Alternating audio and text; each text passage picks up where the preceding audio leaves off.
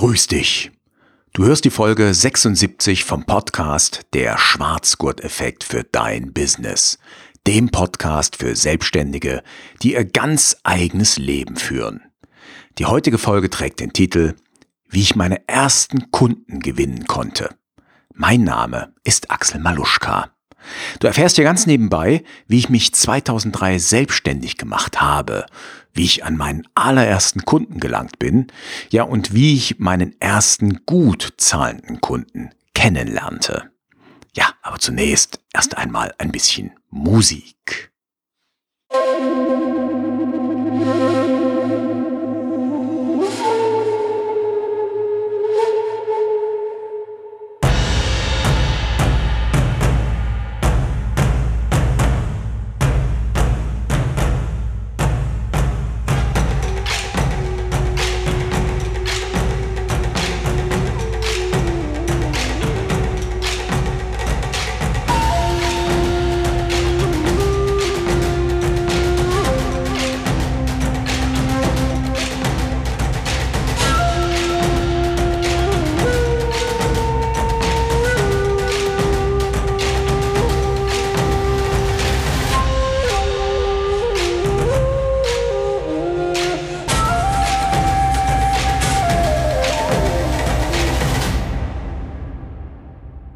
Heutige Folge wird, ja, ich sag mal, sehr storylastig. Das heißt, ich werde einfach Geschichten aus meinem Leben erzählen, wie ich an meine ersten Kunden gelangt bin und eben wie ich mich auch selbstständig gemacht habe und auch warum.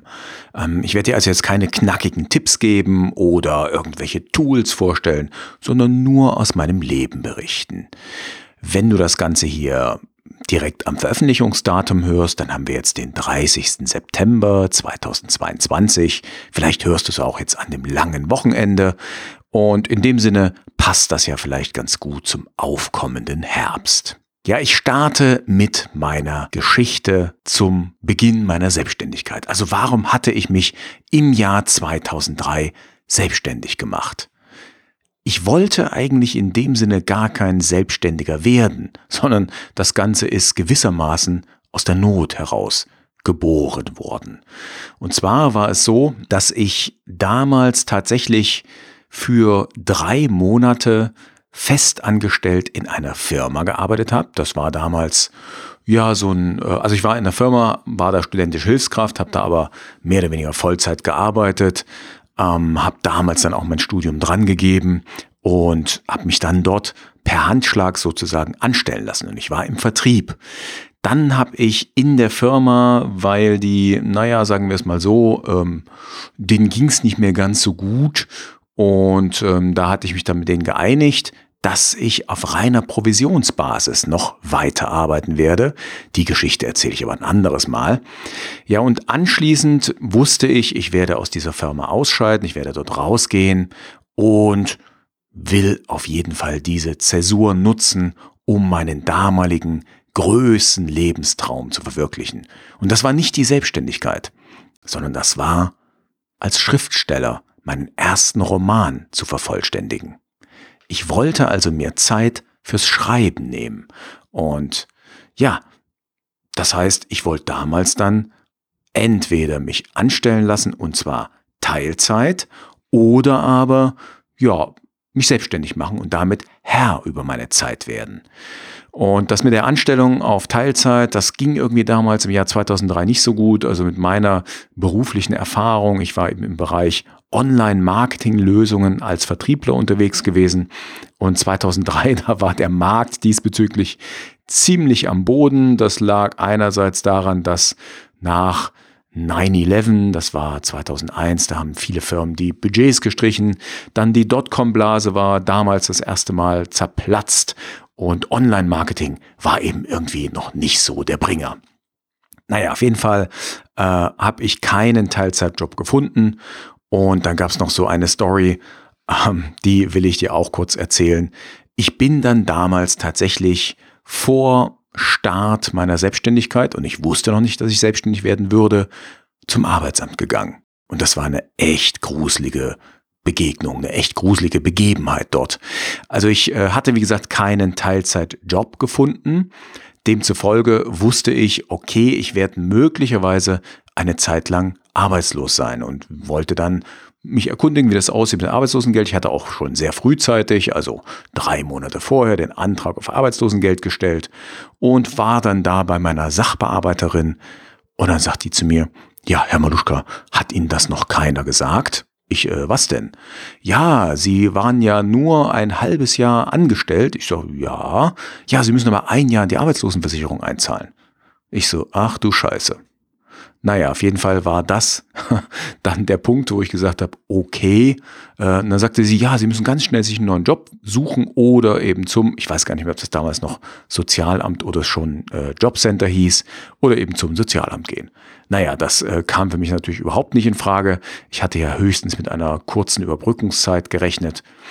Und ähm, dann sage ich der Frau, naja, wissen Sie, äh, ich werde mich weiter um neue Jobs bemühen.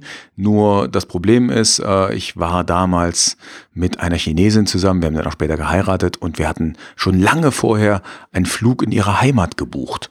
Und dann habe ich der Dame, der Sachbearbeiterin gesagt, naja, ich werde jetzt zu Beginn meiner offiziellen Arbeitslosigkeit erst einmal nach China fliegen für fünf Wochen und danach dann werde ich das ähm, weiter angehen. Und die Frau, nein, das geht nicht, das können Sie nicht, das verbiete ich Ihnen. Ich meinte dann so, na Moment mal, Sie haben mir doch gerade gesagt, dass ich von Ihrem Haus, von Ihnen kein Geld bekomme, womit wollen Sie mir denn jetzt drohen? Und dann fingen die wirklich an, da zu hyperventilieren, das können Sie nicht machen, Sie müssen sich um Arbeit bemühen, um Gottes Willen, was soll denn werden? Und ich sagte dann so, ne, entschuldigen Sie bitte, wie kann ich denn Sie jetzt beruhigen? Er sagte, ja, Sie können mich gar nicht beruhigen, Sie müssen jetzt sofort zum Sozialamt gehen und bla. Und ich sagte, wissen Sie was, ähm, können Sie mir nicht irgendwie sagen, wie Sie mich aus Ihrer Statistik rauskriegen, dann ist doch alles in Ordnung. dann guckt die mich an und sagt, naja, Sie könnten sich selbstständig machen. Ich sage, ja, super, mache ich. Bin ich ab heute selbstständig. Und dann fragt die mich, ja, womit denn? Sag ich, müssen Sie das irgendwo hinschreiben? Sagt die, nein, ich muss hier nur das Häkchen setzen. Aber womit wollen Sie sich selbstständig machen? Und dann habe ich der Dame gesagt, womit ich mich selbstständig machen werde. Und dann sagte sie, ja, aber da werden Sie doch niemals Kunden gewinnen.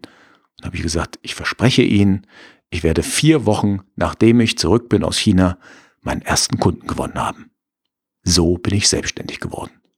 Also das heißt, im Grunde genommen, ich hatte es im Hinterkopf, ich hatte es auch schon, ja, ähm, angedacht, aber es war noch kein wirklich fester Plan da. Auf der anderen Seite hatte ich ganz fest geplant, meinen ersten Roman zu schreiben und mir dafür eben die Zeit zu nehmen. Und letztendlich bin ich also selbstständig geworden, weil ich eigentlich Schriftsteller werden wollte. Okay, und wie ich dann meinen allerersten Kunden gewonnen habe, das erzähle ich dir jetzt. Ach, und bevor ich dir das erzähle, fragst du dich vielleicht, ja, mit deinem Schriftsteller-Dasein, ist denn da was draus geworden? Hm, ich sag mal, jein. Also mein Traum vom Bestseller-Schriftsteller, der vom Romane schreiben richtig gut lebt, der hat sich so nicht erfüllt. Aber ich habe damals meinen ersten Roman geschrieben und der ist in einem kleinen Leipziger Verlag auch erschienen. Also den konnte man auch kaufen. Inzwischen gibt's den nicht mehr zu kaufen. Es sind, glaube ich, so um die 250 Exemplare verkauft worden von meinem Roman. Und ich bin da auch heute noch stolz drauf, dass ich den geschrieben habe und dass ich den in Buchform in Händen halten kann. Du kannst auch auf einem Portal deiner Wahl immer noch danach suchen. Also wenn du meinen Namen mal eingibst, und mich als Autoren suchst, wirst du auch meinen Debütroman immer noch finden. Wie bin ich an meinen ersten Kunden rangekommen? Ja, ganz einfach, den habe ich im Grunde genommen aus meiner Vertrieblerzeit als Angestellter mit rübergenommen. Und zwar hatte der mich gefragt, damals schon, ähm, ja, er hat bei mir eine Online-Marketing-Lösung gekauft und er sagte dann, ja, Herr Maluschka, ich brauche eigentlich noch mehr. Ich brauche eigentlich so meine Homepage, die muss geupdatet werden und ich will dort vor allen Dingen ein Shop-System dahinter hängen. Und ähm, da habe ich dann damals meinen Geschäftsführer gefragt, ob wir sowas machen können, ob wir sowas anbieten können. Da sagte der, nee, das ist nicht unser Geschäft, habe ich mir auch schon gedacht. Und dann habe ich gefragt, darf ich dem das privat anbieten? Und da haben die gesagt, ja, ist kein Problem, kannst du machen. Also nachdem ich da äh, praktisch die Kündigung bekommen hatte, habe ich gefragt, darf ich dem das anbieten, darf ich den mitnehmen? Und da hatten die nichts dagegen. Auf jeden Fall äh, habe ich dann meinen ersten Kunden gewonnen und das war nicht vier Wochen nach meiner Rückkehr, sondern das war weniger als zwei Wochen, genau genommen zwölf Tage nach meiner Rückkehr aus China, hatte ich diesen Kunden gewonnen. Wir hatten einen Vertrag unterschrieben und äh, hatten festgeklopft, was ich für ihn mache. Und dann habe ich eben für ihn die Homepage aufgesetzt, realisiert, umgesetzt nach damals gängigem Standard und habe dann einen befreundeten Programmierer mit ins Boot genommen, der mir das Shopsystem soweit programmiert hat. Also er hat die Teile programmiert, die ich nicht übernehmen konnte. Ja, und das war eigentlich so ein ganz cooles Projekt. Das einzige Problem war, der Kunde hat halt gedacht, wenn er eine neue moderne Homepage hat und dahinter ein Shopsystem, dass dann seine Kunden automatisch zu ihm kommen würden. Naja, aber auch schon im Jahr 2003 war es so, dass man so ein bisschen Marketing, ein bisschen Werbung schon machen musste, um Besucher auf die Seite zu bringen. Und das hatte halt der Kunde gar nicht gemacht. Ich hatte das auch praktisch nicht auf dem Schirm. Ich habe mich als Dienstleister, als technischen Dienstleister gesehen. Und in dem Sinne haben sich die Erwartungen meines allerersten Kunden nicht erfüllt. Aber gut, so ist das halt manchmal. Mein zweiten Kunden, das war dann mein erster sogenannter Auftraggeber, äh, der das war eine Firma, eine Fundraising-Agentur und äh, diese Firma, die glaube ich, habe ich gewonnen über eine Anzeige. Also ich habe, glaube ich, eine Anzeige gesehen, die haben Fundraiser gesucht und Fundraising, falls du nicht weißt, was das ist, Fundraising bedeutet, dass du Menschen überzeugst, für eine gemeinnützige Organisation zu spenden. Das heißt, das habe ich ähm, über sechs Jahre dann tatsächlich auch gemacht. Ich habe also für eine große Umweltschutzorganisation, die du auch kennst, habe ich tatsächlich wildfremde Menschen angequatscht und habe die zu Spendern, zu sogenannten Fördermitgliedern gemacht. Das war prinzipiell ein ganz cooler Job. Also ich habe da auch äh, dann stellvertretende Teamleitung übernommen, habe später Teams geschult. Also es war eine ganz coole Zeit für mich. Ich will dir noch kurz erzählen, wie ich meine allererste Firma gewonnen habe als Kunden, die mir dann auch tatsächlich einen vierstelligen Tagessatz gezahlt hat. Das war tatsächlich eine persönliche Bekanntschaft. Und zwar kannte ich den Geschäftsführer. Ähm, wir waren sozusagen ja Nachbarn und uns hat verbunden, dass wir beide Karate machen. Ja, und wir haben dann zusammen trainiert und irgendwann fragt er mich, Mensch, Axel, hast du nicht Lust, äh, ein bisschen in meiner Firma ein bisschen mitzumachen? Äh, ich habe dann angefangen als äh, Redakteur im Bereich Marketing, habe ein bisschen Recherche gemacht und dann habe ich irgendwann meinen Mut zusammengenommen und den Geschäftsführer angesprochen und gesagt, Mensch, sag mal, ähm, ich würde ganz gern mit deinem Team, ich habe nun alle Leute kennengelernt, da habe ich so ein bisschen gesehen, was bei euch los ist und ich würde gern mal dein Team schulen, denn das ist meine eigentliche Berufung. Ich bin Teamtrainer, ich bin Trainer, ich bin auch Gruppencoach.